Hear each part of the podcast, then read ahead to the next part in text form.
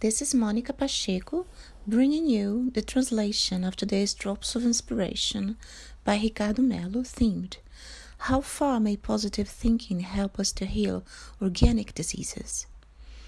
Hello, my dear friends. Very good day. My friends, today I'd like to talk to you about a highly controversial topic. How does the power of positive thinking affect the cure of organic diseases? This is a critical issue often neglected. Organic sicknesses are symbols or outcomes of something that, our souls want to show us. Whenever we feel organic pain, we must not forget to analyze why this might be happening. The latest researches revealed that our bodies are reflexive. Every pain has a reason, and every pain has a name you have to figure out the name of your pain. Perhaps the name of your spine's pain is the excessive concern about your own life. Sometimes the name of the pain caused by the problems of rhinitis or allergy is the lack of self acceptance.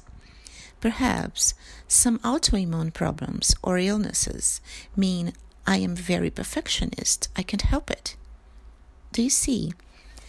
Every sickness of the body, in some way, is closely related to emotional processes.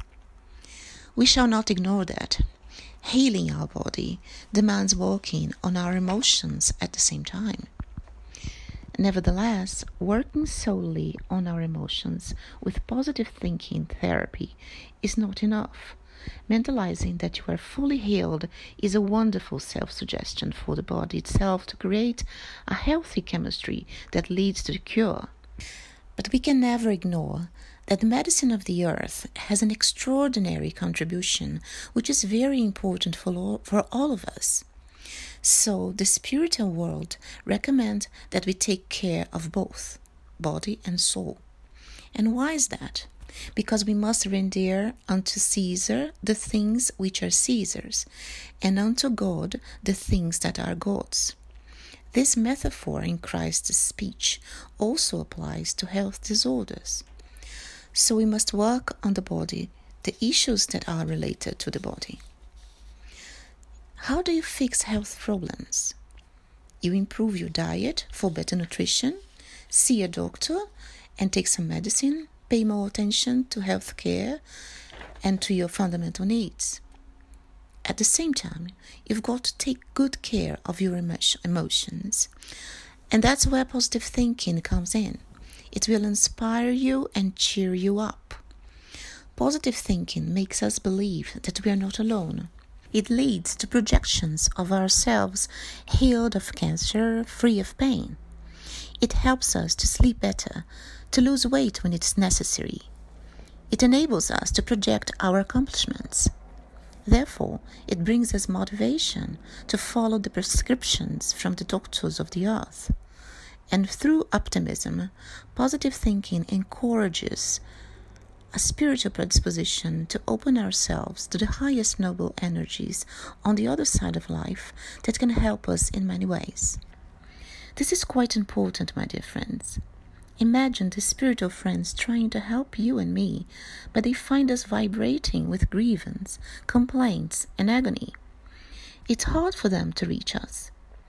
We already have very low vibration here on earth, and when we get sick, we usually become more irritable, which may compromise our connection to the so called bigger world. That's why visualizing our healing process as a whole is so relevant. So, when you take good care of your body alongside with your spirit and emotions, you enhance all the resources you have at your disposal to improve your life. You are helping God to help you. You take medication from earth, and you can also take the medicine of the spirit. Does that make sense to you? We shall never forget this fundamental point that leads to a deep reflection.